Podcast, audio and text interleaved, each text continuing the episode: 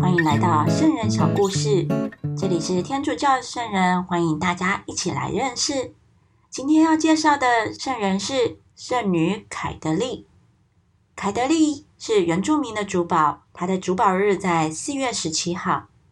圣女凯德丽出生在纽约州莫赫克河谷，她的爸爸是酋长，妈妈是基督信仰。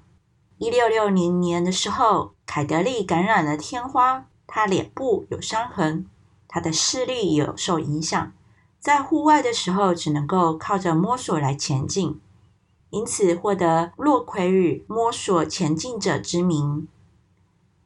几年后，耶稣会的神父到了他所居住的地方来传道，凯德利不受信仰的反对。在一六七六年四月十八号到圣伯多禄教堂领洗，但是神父因为信仰的经验有限而反对他当修女。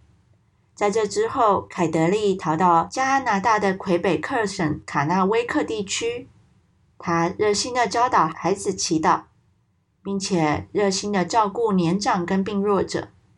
在一六八零年四月十七号，他因病去世。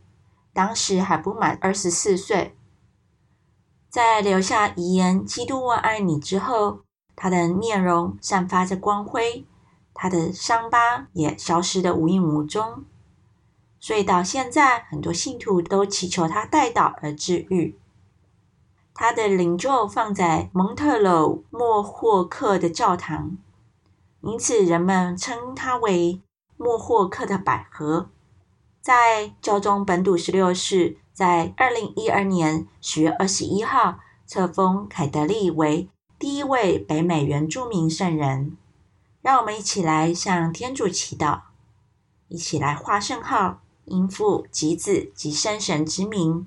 亲爱的天父，感谢你赐给我们圣女凯德利，透过她对于圣十字架上的爱慕。